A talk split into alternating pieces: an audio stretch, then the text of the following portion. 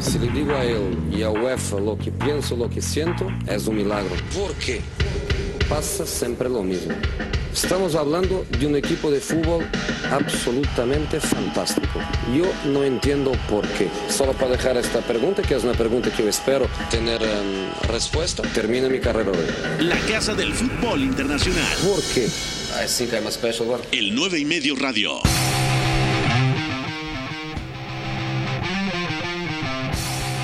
4 de la tarde, es jueves, bienvenidos al 9 y medio radio a través de W Deportes, es oficial, Hakim Ziyech se mudará a Londres en verano, el Chelsea hizo oficial su contratación procedente del Ajax de Ámsterdam. Real Madrid vuelve a activar su interés por Lautaro Martínez, el atacante del Inter de Milán, e iría por el argentino el próximo verano.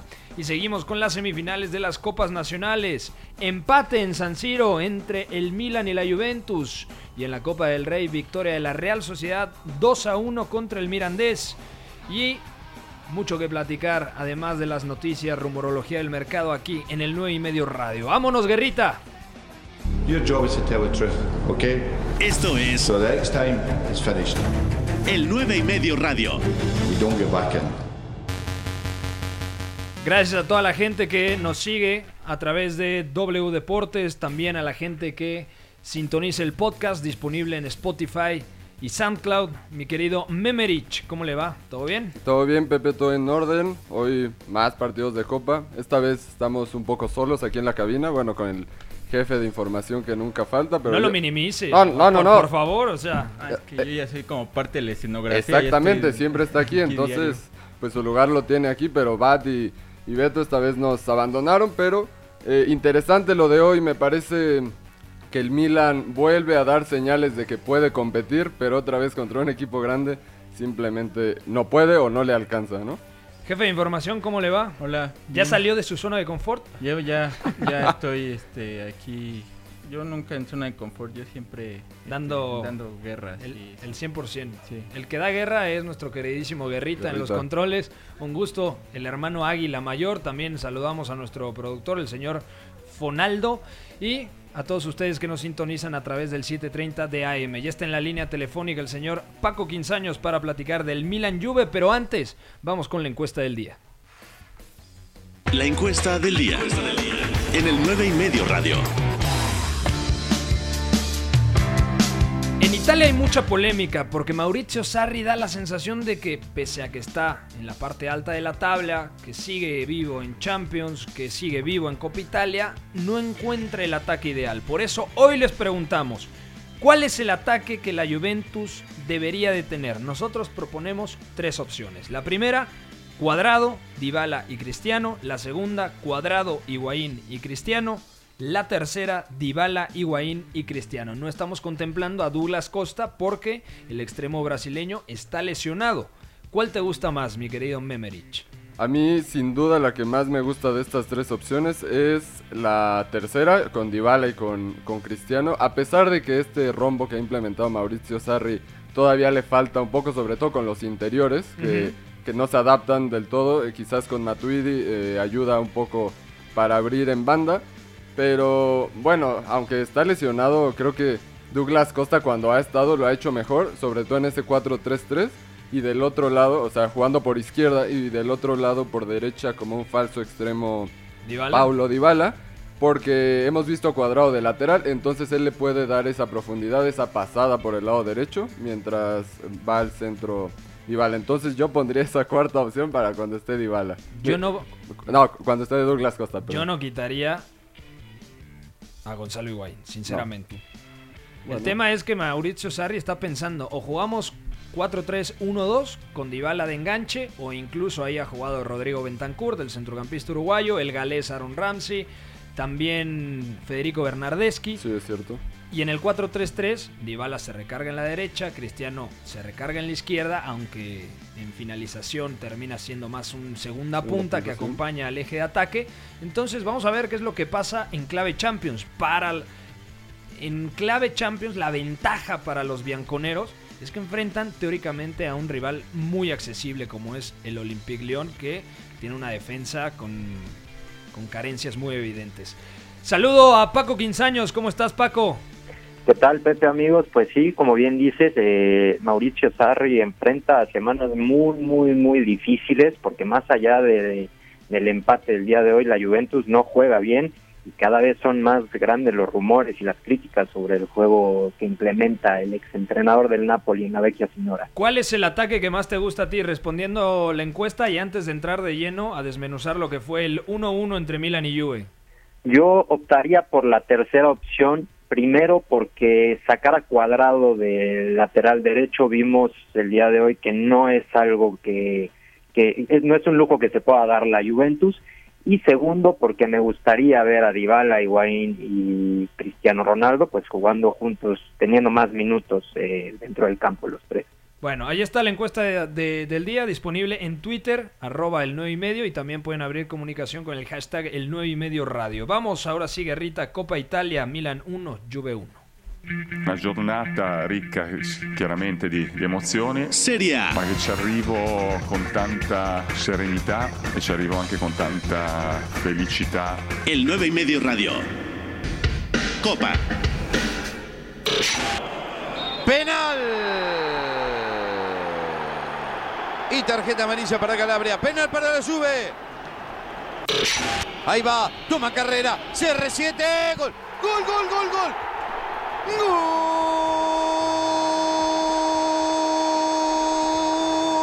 Gol de la Juve. Cristiano Ronaldo. 1 a 1. Minuto 90. 1 a 1. Se puso en ventaja el Milan con gol del croata Ante Rebic tras un muy buen servicio por la punta de la derecha del español Samu Castillejo. Falla en la marca Matías de Chiglio y aprovecha muy bien a segundo poste. Nada puede hacer Bufón que está lejísimos del nivel que le conocimos. Empataría Cristiano Ronaldo al minuto 90 tras una mano dentro del área y antes, al minuto 71, se fue expulsado Teo Hernández, el lateral izquierdo francés. Paco Quinzanos, ¿cuáles fueron las claves de este empate? ¿Qué te gustó, qué no te gustó de la Juventus el día de hoy?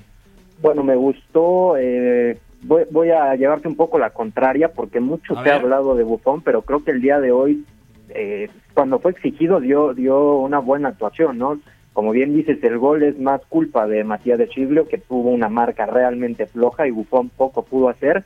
No me gustó justamente eh, el accionar defensivo de, de eh, que Aaron Ramsey no jugó nada bien en esta nueva posición como Metzala, Miralem Pjanic sigue perdido y pues la ofensiva de la Juventus sigue sin encontrar un- un- una cuestión asociativa desde medio campo, lo cual provoca pues que la- el ataque de la Juventus sea muy débil.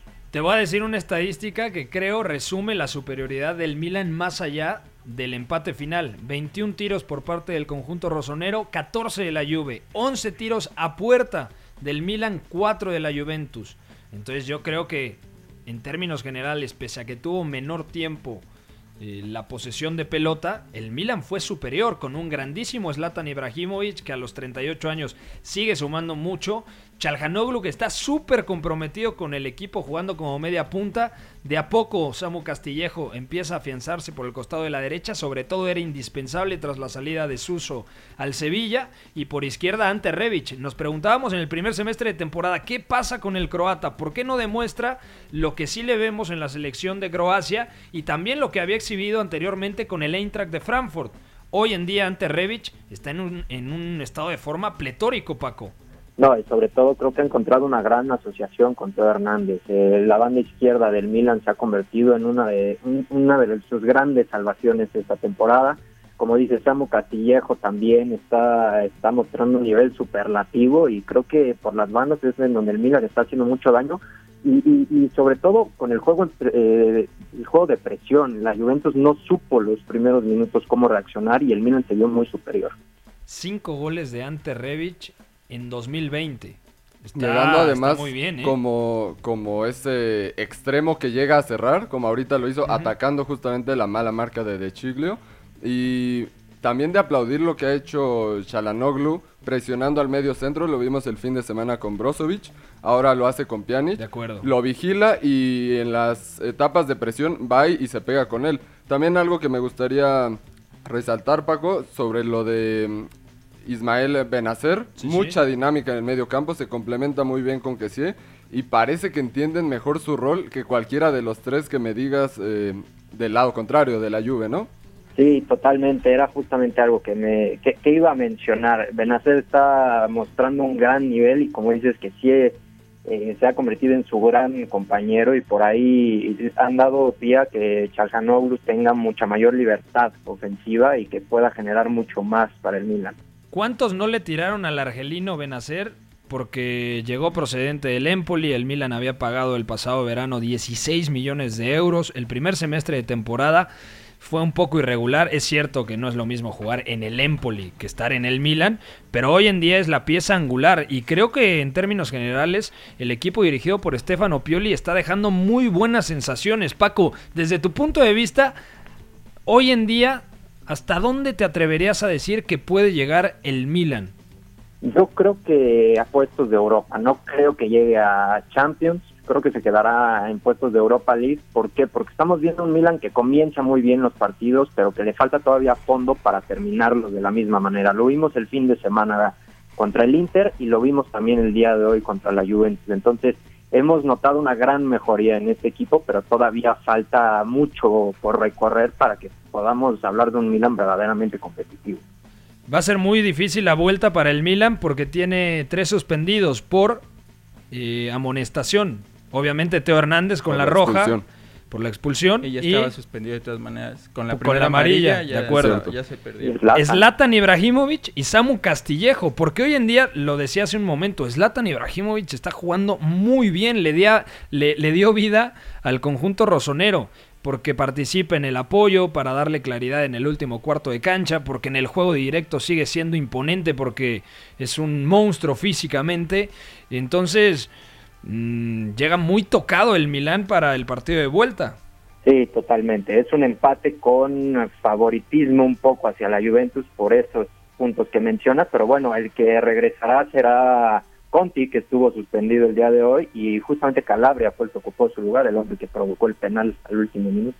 El Milan es incapaz de ganarle a la Juventus desde el 23 de diciembre, ojo, de 2016, cuando ganaron la Supercopa de, de- de Italia en la tanda de penaltis. Desde entonces, nueve victorias para la Juve y el empate del día de hoy. Impresionante también porque la Juve pues no tiene que hacer nada que no esté acostumbrado a hacer. Ir a ganar al Juventus Stadium es lo de, en teoría, cada fin de semana, sobre todo en los últimos años. Y creo que esta, estas ausencias que comentábamos por las sanciones se hacen más eh, visibles, ¿no? Quizás a que, si se- a que si le hubiera ocurrido a la Juve por eh, el plantel tan corto que tiene el Milan. Hoy vimos los cambios que, que mm, hizo ingresar eh, Pioli, vimos a Laxalt, vimos a Paquetá y vimos a Saelmakers, ¿no? Muy diferente a lo que vimos del lado de Sarri. Entonces, pues veremos cómo ajusta o cómo plantea el partido si, si en vez de esta presión prefiere esperar y buscar con, con los atacantes, con Rafael Leao quizás para un contragolpe. El partido de vuelta es miércoles 4 de marzo. Marzo. Entonces todavía el Milan le toca le tocan tres duelos interesantes. Mira, recibe al Torino, luego visita a Florencia y luego recibe al Génova. Eh, Paco Quinzanos, ¿algo más que quieras agregar, amigo? Pues nada, creo que hemos tenido dos partidos de ida en semifinales de Copa Italia que demuestran que todo sigue muy abierto y seguramente las vueltas serán igual o más emocionantes. Un fuerte abrazo, que te vaya muy bien, amigo. Te hablamos la próxima semana porque se viene la Champions. Perfecto, por aquí estaremos listos. Allí estaba el señor Paco Quinzaños, muchas gracias que nos toma la llamada. Memerich, ¿tiene oportunidad el Milan realmente de sorprender en Turín? Para mí es muy difícil y desde que se veía con la expulsión de Teo Hernández que el marcador se iba a ir 1-0 o que iba a lograr la Juve el empate, para mí ya era un buen resultado para la Juve porque como comentamos pues nada más tiene que ir a ganar al- a un Milan eh, bastante diezmado.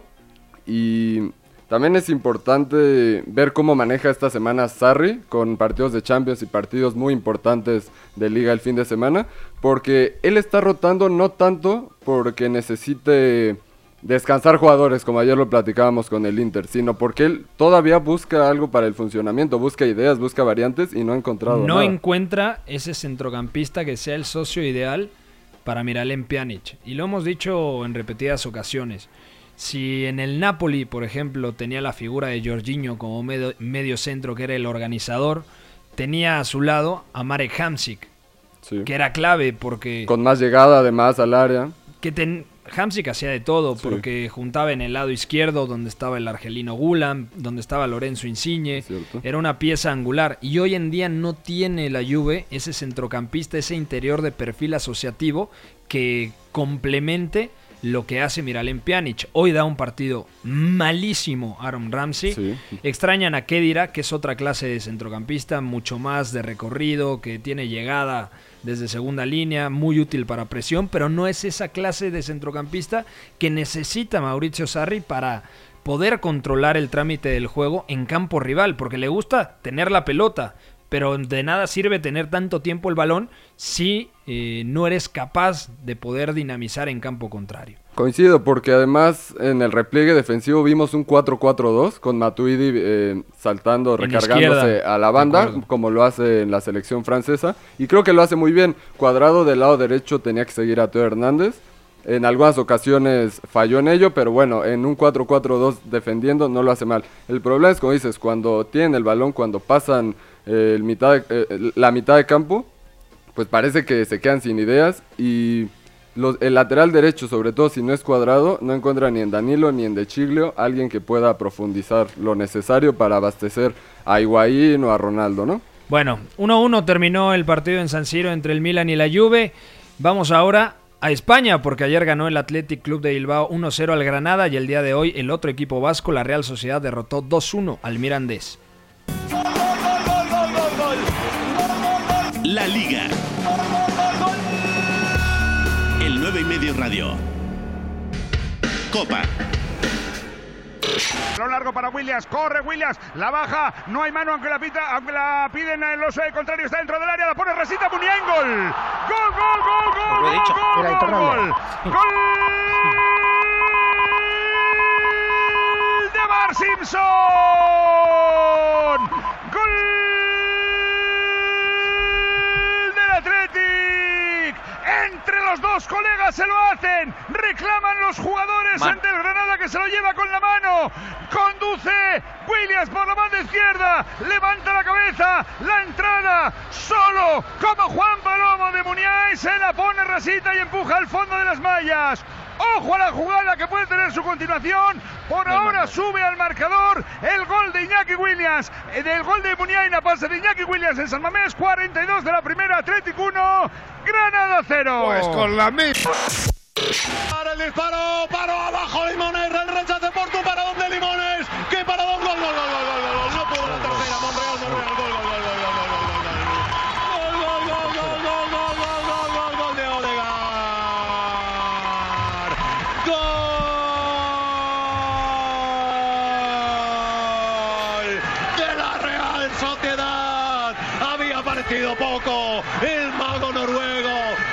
Luquito había dado.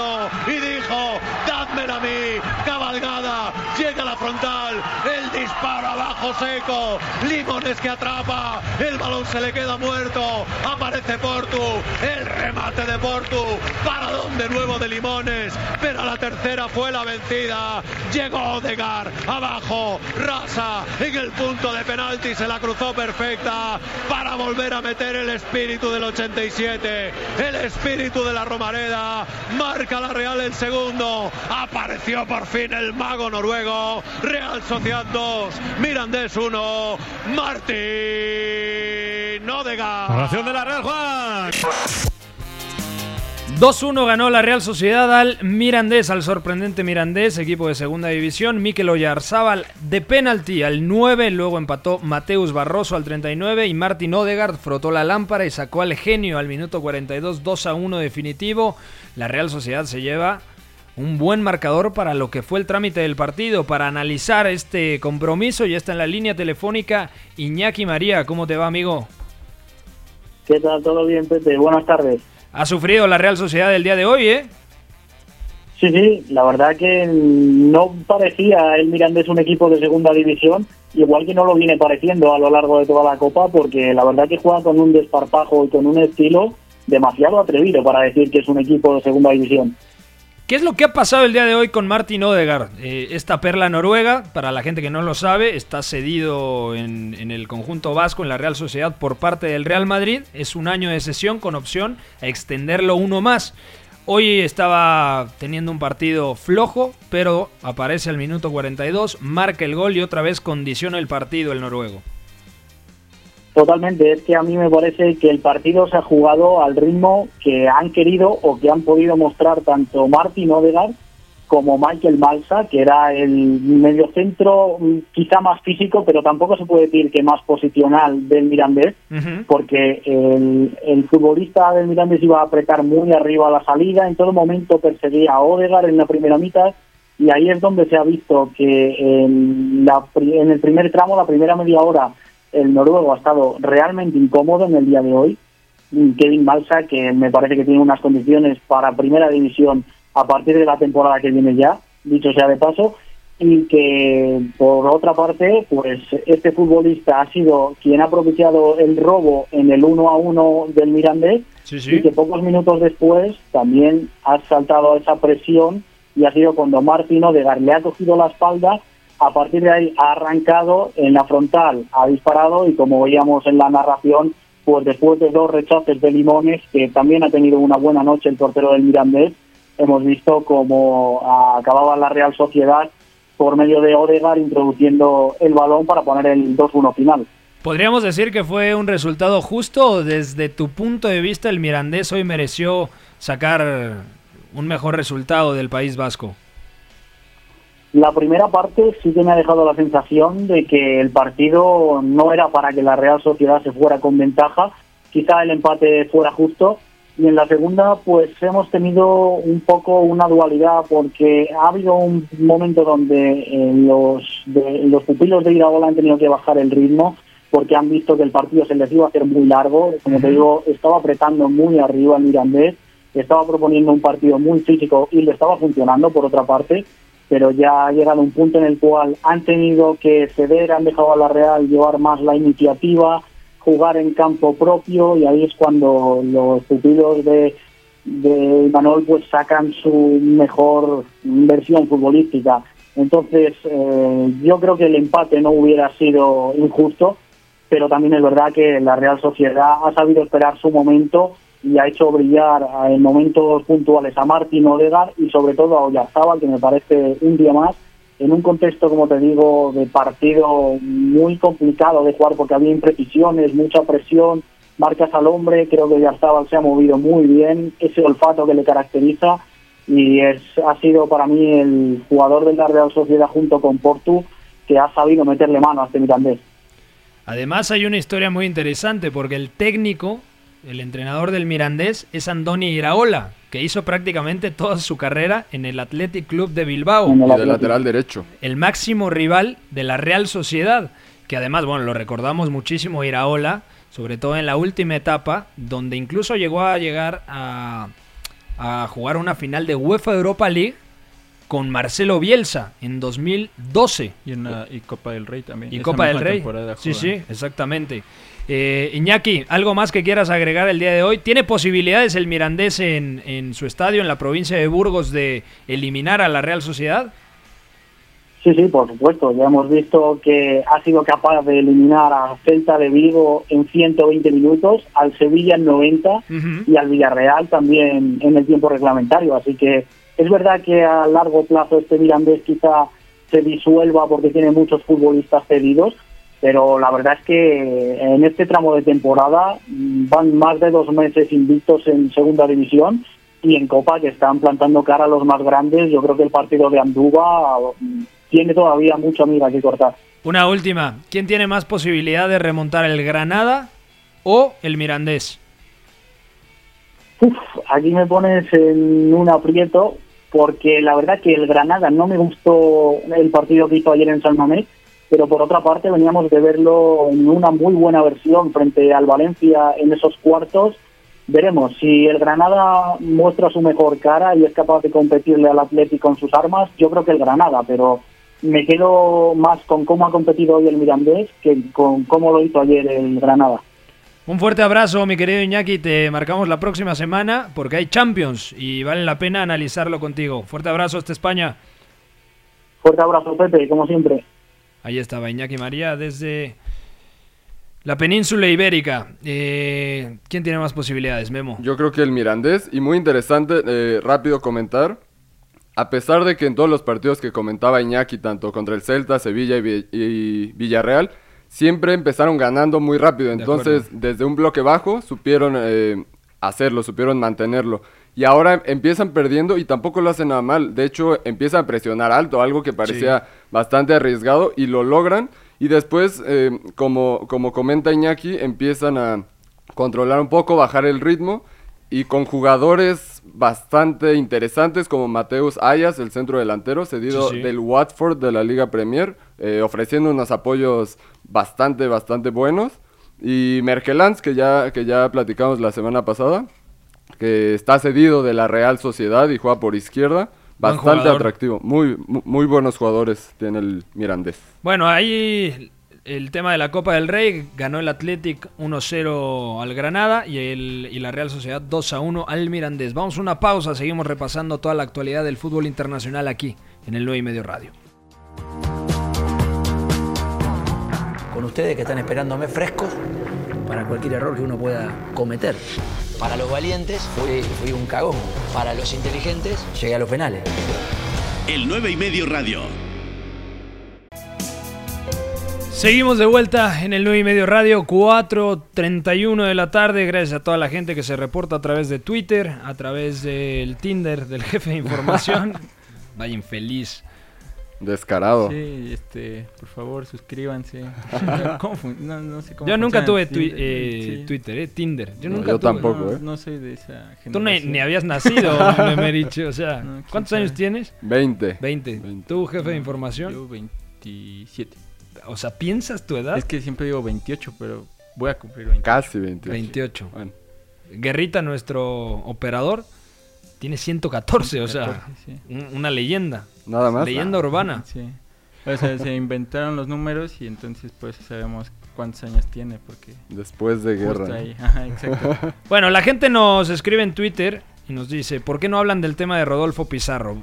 Nosotros nos enfocamos en fútbol internacional, pero siempre intentamos darle unos minutos a los temas más polémicos. Te pregunto, Memo, ¿es difícil que Rodolfo Pizarro pueda dar el salto a Europa después de llegar al Inter de Miami, después de llegar a la MLS? Difícil, no lo creo. Probablemente en 2-3 años, si, si su desempeño es bueno, pueda irse. El problema aquí es, eh, o el problema que yo veo, es a dónde podría irse.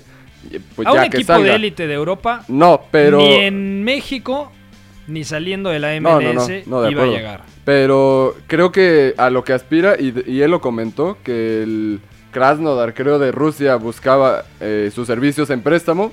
Para mí, cuando salga del Inter de Miami, es el tipo de club que si se quiere ir a Europa, puede conseguir. Eh, Pero no lo verías, mira, yo lo veo de la siguiente manera. Se puede ir a Europa después de militar en la MLS siempre y cuando, obvio, mantenga su nivel, que la cláusula del contrato le permita eh, salir por un precio accesible Sí, es cierto. o que el contrato no dure más de tres años. Es decir, termina sus tres años en Miami, mantiene un buen nivel y se va gratis a Europa. El tema es a qué equipo de Europa podría llegar. No va a llegar a un equipo de élite de la Premier, No. ni de la Liga Española, ni de la Serie A, ni de la Bundesliga, ni de la Ligón. Entonces, un equipo como el PSV podría ser, Sí, un equipo como el Porto, el Benfica, podría ser, un equipo como el Villarreal, un equipo como el Lille, un equipo como la Sampdoria, podría ser. Sí, claro, aunque también un impedimento que veo en Rodolfo Pizarro es, ahorita está por cumplir 26 años, si tiene dos años buenos, que es lo que estamos eh, planteando, se iría de 28, no sé quién podría apostar por alguien de esa edad, eh, por Pero lo que con decías 28 años gratis. del... Ah, gratis, pues ¿Gratis? sí, ah, sí. o sea, obviamente no van a invertir 20 millones No, por un jugador de 15, 28 no sé. años. Sí, sería difícil. Almirón, el paraguayo que jugaba en Lanús, lo ficha el Atlanta United por 7.5 millones de euros. Se fue al Newcastle por 23.9 millones de euros a los Cierto. 25 años. A la edad que llega Pizarro prácticamente. Y, y me recuerda un poco, quizás hasta el tipo de, de club en el que pueda recalar, lo de Marco Fabián. También se fue, aunque obviamente no es de la MLS, pero se va ya con una edad bastante madura, ¿no? A los 26, 27 años. Y fue al Frankfurt, un equipo que igual y no compite por, ni en Europa League en demasía. Bueno, la temporada pasada Ajá, lo hizo muy bien. Sí, la temporada pasada llegó a semifinales, pero bueno, con, con Marco Fabián no logró demasiado más que una pocal, eso sí hay que decirlo. Que Esa temporada juega bien Marco Fabián. Sí, y Salcedo también se afianza en la final, de hecho. La primera, lo ¿no? La primera bien. de Fabián es La la, que es buena. 2017, Antes de la lesión, 2018. Porque después la lesión, yo Sí, creo de que la lo cadera trunca. l- Sí. lo, lo alejó bastante, pero pues me imagino que, que la carrera de Pizarro puede ir de ese lado, pero tampoco hay que decir que va a una liga de menor nivel y que va a El retirarse. Tata Martino ya lo dijo. Que la Liga Mexicana y la MLS están en el mismo escalón. No lo decimos nosotros. Pregúntenle al que seleccionador mexicano, que además Ha fue estado campeón con el Atlanta United, ¿no? O sea, Muy yo creo que en cuestión táctico es mejor la Liga MX. Creo que en cuestión técnico sigue siendo mejor la Liga MX. Pero en la intensidad y la calidad de algunas figuras puntuales está por encima la MLS. Porque me recuerda mucho la MLS actualmente a la Bundesliga. Sí, un poco. Los equipos muy ofensivos, presionan muy arriba, los ataques son mejores que las defensas. Entonces, en, la- en la forma- en lo formativo creo que también México la- está mejor. Sí, Yo No. creo que sí, sí, sí.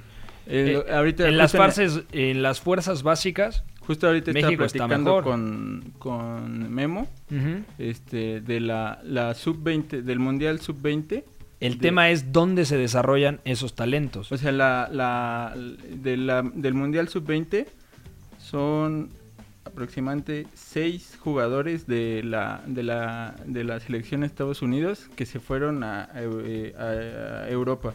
O que ya estaban, ese es el Ex- tema. Exacto, pero bien- van de la academia, o sea, de las academias están yendo de en, en Alemania están yendo de las Como dice Pepe, academias. se forman allá Es y que Pulisic es el ejemplo. Eh, empieza... Reina ahorita, pues no podemos Reina- decir que es de Oye, la MLS, pues Reina se forma, Es que Reina, exactamente, Reina estaba en el Sí, New sí, York en el City. New York Sí, o sea, City. todo el Llega- proceso sí. formativo lo tiene en Mete- Nueva York. Sí, mete, mete cuatro goles en la Youth League lo- y lo asciende el Borussia Dortmund a primer equipo. O sea, es Sí, pero lo fichan para... Sí, lo fichan para el, para, Para el, la- eh, para el segundo equipo, para Exactamente. el Borussia Dortmund 2. Pero ya había tenido un proceso formativo Sí, sí. en el New York City. Sí, sí. Está Sargent en el Werder Bremen. Está Serginho Dest en el Ajax. Él sí, él, él no Él hace- es 100% él sí, de- formado en de el Ajax. Tyler Adams. Está que- Tyler Adams, que Leipzig. es producto de la cantera del New York Red Bull. Sí, ahí esa... Entonces, Ahí está Chris Gloucester, salió de, el, de Nueva York, de Ajá. RB.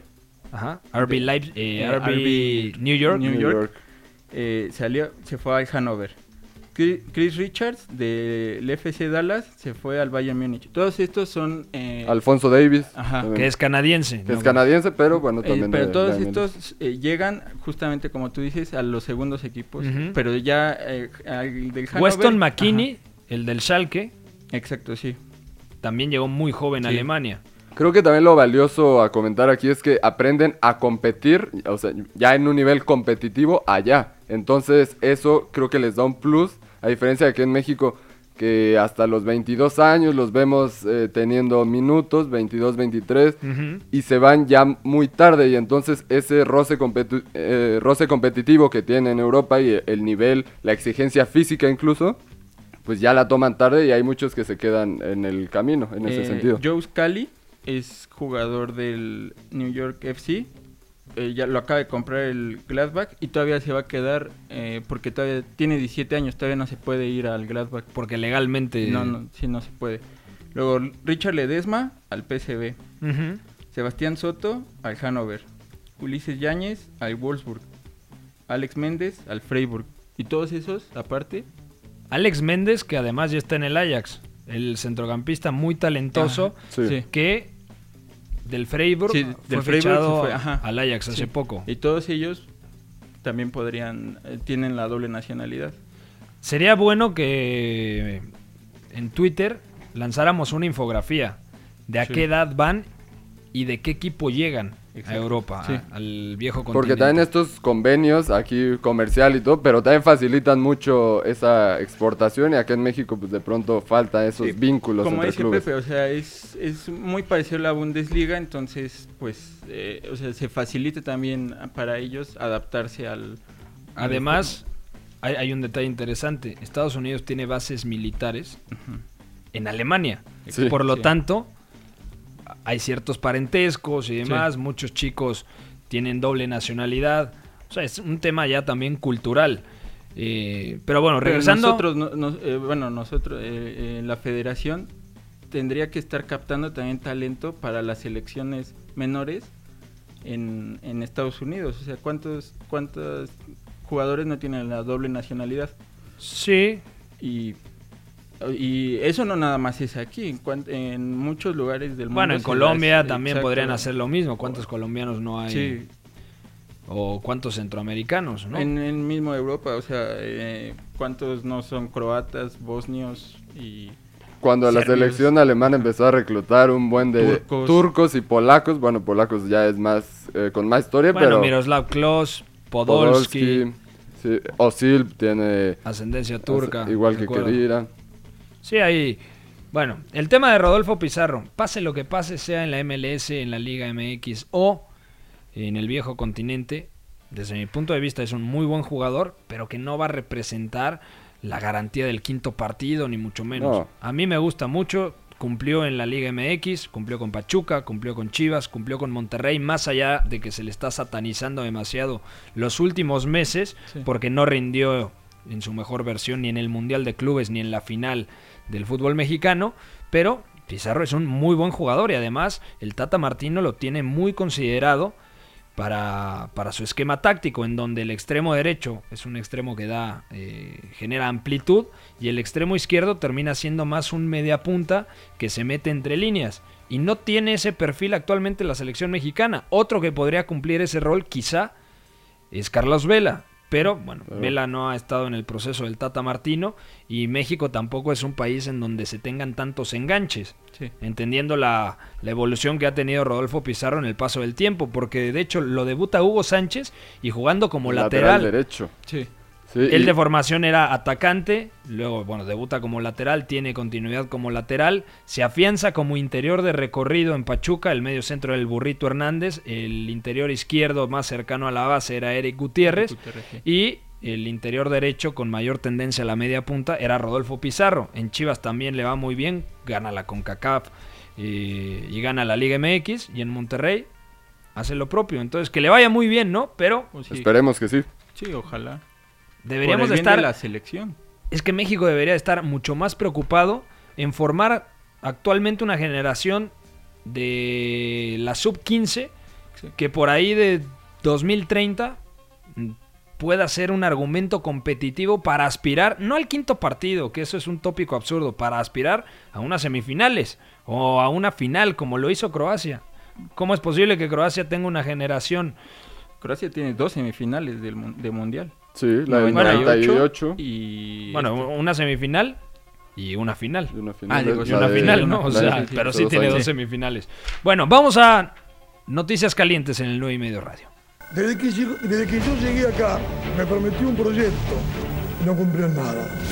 Yo me voy a reposar, esta montación difícil, los jugadores están dejando todo, el equipo está mejorando, Esto es el 9 y medio radio. se comportaron como señores, como hombres. Bueno, se confirmó el día de hoy, en la mañana muy temprano, el Chelsea oficializó la compra de Hakim Ziyech. Pero Ziyech llegará hasta el próximo verano. ¿Tenemos cifras? ¿Cuánto pagó? Te digo. Alrededor- 40, 40 me parecen más variables que podrían ascender máximo a 50. Por 50 melones, mm, me Sí, parece un muy buen bien, fichaje. y, ¿eh? y además agradecemos que este tipo de novelas duren de un día que lo anunciamos, Sí, que hay rumor y al siguiente día se confirma y ya está. ya- y analizando algunos contextos en los que Ziyech pueda, pueda aparecer, como ayer lo mencionamos por derecha, también atrás del delantero lo hace muy bien.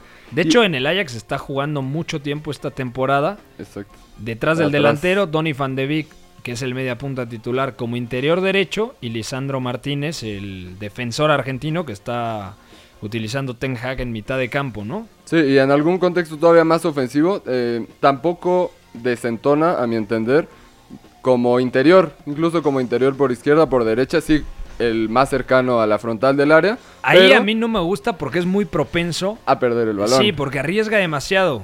O sea, pero, pero con su conducción creo que puede aportar, pero sí, eh, pues por lo menos lo que necesita Lampard son opciones y Ziyech creo que le da bastantes en ataque. Sí, me- ¿Será? Me, comenta el señor Bat Pérez Sí, sí. que por la multa que, que de no poder fichar, entonces el Chelsea tenía una bolsa de 174 millones eh, que no había podido utilizar O sea, tenía en el banco 173 millones.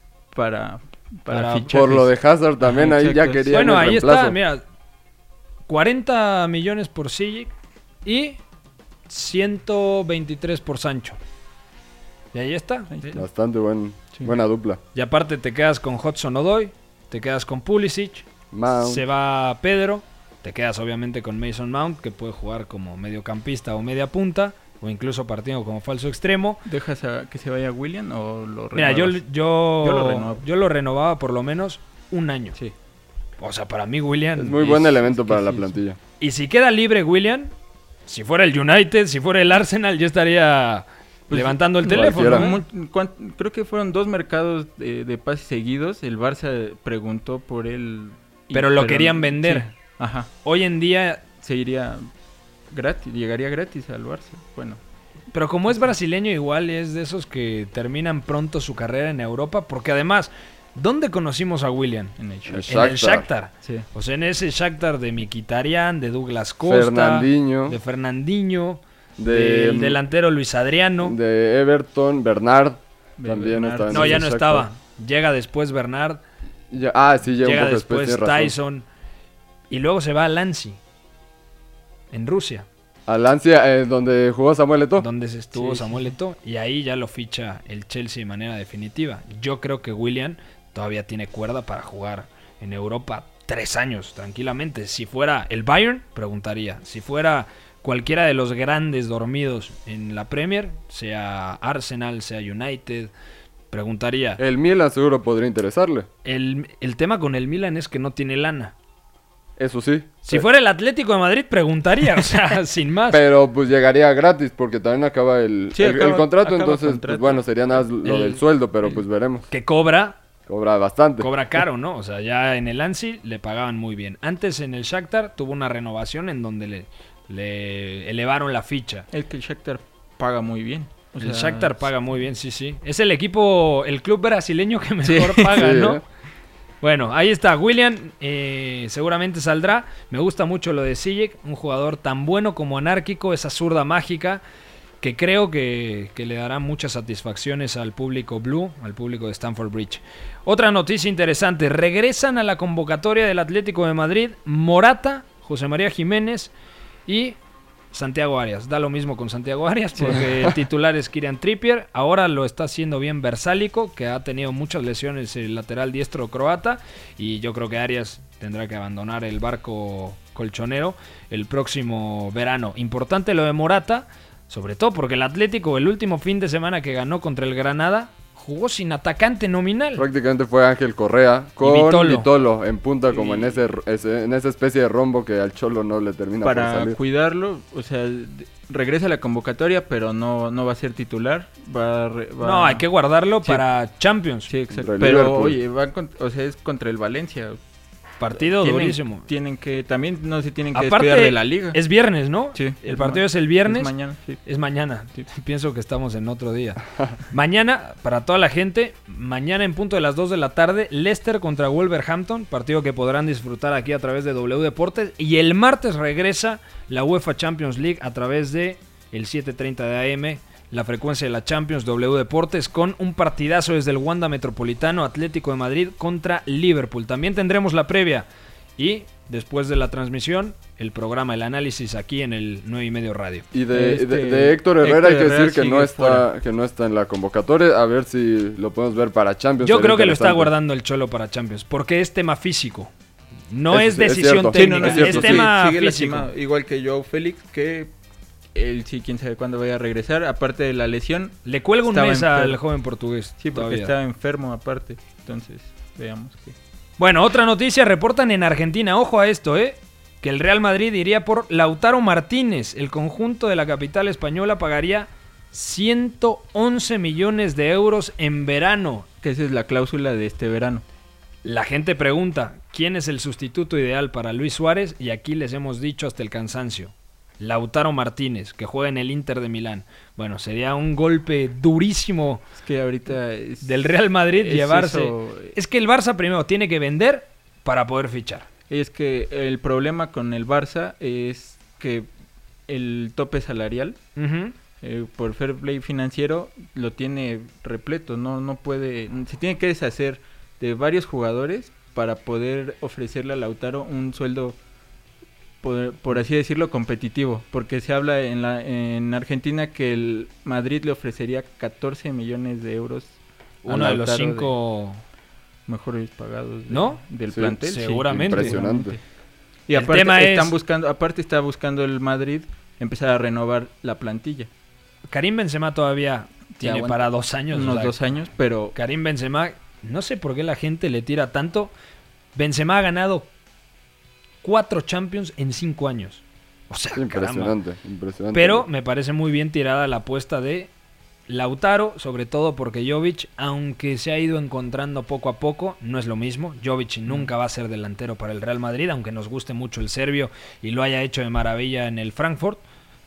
Pero Lautaro Martínez estaría muy bien tirada, ¿eh? También me imagino que tienen que hacer caja también porque en el otro centro delantero que ahorita Pepe mencionó con Luka Jovic, invirtieron 60, 70 millones de euros. Y modo que ahora traigas otro por 111. Supongo que tendrían que venderlo. Tendrían que vender a Jovic, sí. Sí, sí. sin y se duda. va por la mitad, se va por unos 35 yo creo. Sí, sería como fichaje del Hertha Berlín, ¿no? Sí. Así que Un Piontek. Sí, Piontek más Jovic y Mateos Cuña, ¿no? Sí, a, a- a lo mejor para, para aminorar la, la cantidad, eh, les dicen, ah, te doy a Jovic más cantidad y...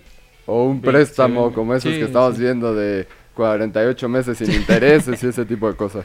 Y seguimos con la rumorología porque el Barcelona estaría interesado en fichar al delantero del Betis, Loren Morón, que ya lo conoce muy bien Quique Setién, le tiene plena confianza y el club sevillano quiere 30 millones de euros. Ese sí es para ahorita, o sea, es para Sí, suplir porque a Dembélé. la lesión de Dembélé Eh, es de seis meses. Es de seis meses, entonces, pidieron. Pero realmente Loren Morón. El otro día subió un video a Instagram Luis Suárez. En donde lo veíamos físicamente muy bien. Yo creo que va a regresar antes de lo presupuestado el chavo. Yo también lo creo. Debe- deben de estar apurándolo, pero el Barça está desesperado. Es lo que hemos dicho, a Vidal está complicándose demasiado la, la, La situación, la existencia y, y está desesperado el Barça. O sea, todo el mundo sabe que quiere fichar, entonces por el delantero que vaya le van a subir el precio. Pero también Loren llegan- Morón, si Loren Morón vale 30 millones No, de euros, nunca. o sea, Bueno, pero es que se aprovechan, como dice Babuches, de la situación. Ahorita, a mitad de temporada, bueno, todavía casi al final de temporada, mejor dicho, pues ya ahí te, te, Y que- deja la comisión por, por la urgencia, Y es que el Barça no sabe ni vender ni comprar, o sea, le Llegó dicen- con 15 millones Sí, de euros sí. y le dicen que 30, pues, Sí, imposible. no es ni titular indiscutible No, Loren Morón no. en el Betis porque juega Borja Iglesias, el panda. Entonces, Era, eh, el- la principal opción era mm, el de la Real Sociedad, se me fue. Sí, William José. William José, que Ángel también Rodríguez. sonó 60 millones le pedía la No, no, por eso, a ver, William José no fue al Tottenham porque pedían 60 millones. Yo creo que 30 millones por William José estaría muy bien. Quizás 50, 45, pero ya más. Pero es que a la Premier le piden más y al Barça en este momento de desesperación pues, también le piden lo mismo. En, en orden le piden más al Barça y luego a la Premier. Exacto, sí. Si ya saben perfectamente que por Dembélé y Coutinho pagaron casi 300 millones de euros, bueno, ya cualquier cosa, ¿no? Entre, entre bonos y demás. Bueno, y la última. En Italia la federación ha pedido oficialmente a la FIFA que autorice una modificación al VAR en la Serie A. Y sería la siguiente. La llamada de los árbitros o la llamada que, eh, que harían los equipos a una revisión del VAR, mejor conocida como el challenge. Esto sería muy tipo NFL, Sí, ¿no? eso, Crispín debe de estar Emocionado. No quiero decir cómo, pero, pero a mí sería, yo creo que sería una de las peores cosas que le podría pasar al... Sí. Es que, ahorita. a ver, desde mi punto de vista, el VAR tiene que funcionar igual en todos lados. En Timbuktu, en la Serie A, sí. en México, pero implementarlo bien. Hoy, por ejemplo, hubo una jugada muy polémica en el empate en San Siro entre Milan y Juve, y para mí es un penal Es clarísimo. penal, o sea, sí. que está de espaldas, sí, Sí, pero... es la regla, sí.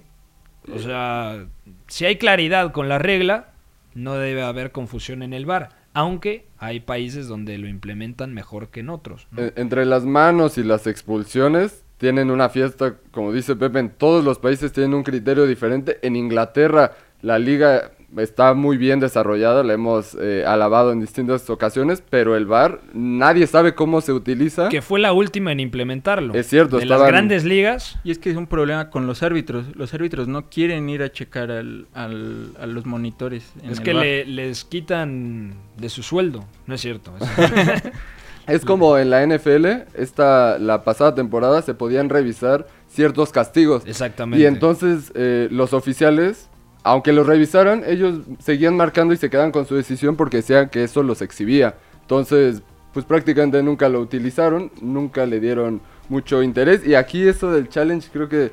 mm, Sí, no sé. mataría mucho, el, eh, sobre todo cortaría mucho el, el partido. Bueno, ya nos vamos, Memerich. Muy buenas. Adiós. Buenas, buenas, Pepe, buenas. Adiós. Está, está comiendo Ah, camote. sí. No, no, no, ¿Qué le- buenas, buenas. ¿Qué, qué- qué le pasa, Dios mío? Bueno, mañana la ruta del fin de semana se viene, de verdad, un viernes cargadito. Valencia Atlético de Madrid, 2 de la tarde, tiempo del centro de México. Y además, aquí a través de W Deportes, un muy buen partido. Wolverhampton contra el Leicester City. Ya nos vamos, nos escuchamos mañana en punto de las 4 de la tarde. No olviden bajar el podcast. Soy Pepe del Bosque. Sigan en sintonía de W Radio. Mira, también puede salir aquí una lista de agravios comparativos, pero no acabaríamos nunca. Yo vengo aquí porque es mi obligación delante de ustedes. ya ustedes me preguntan y yo, yo respondo. Fuera del campo ya ha ganado, ha ganado durante todo el año, ha ganado durante toda esta temporada y en el futuro lo que va a ser. Le regalo su Champions particular. Hay veces que me merezco que me manden a freír espárragos. O cuando la cago, la cago. La Casa del Fútbol Internacional. En esta sala, él es el puto jefe, es el que más sabe del mundo, el puto amo. El 9 y medio Radio.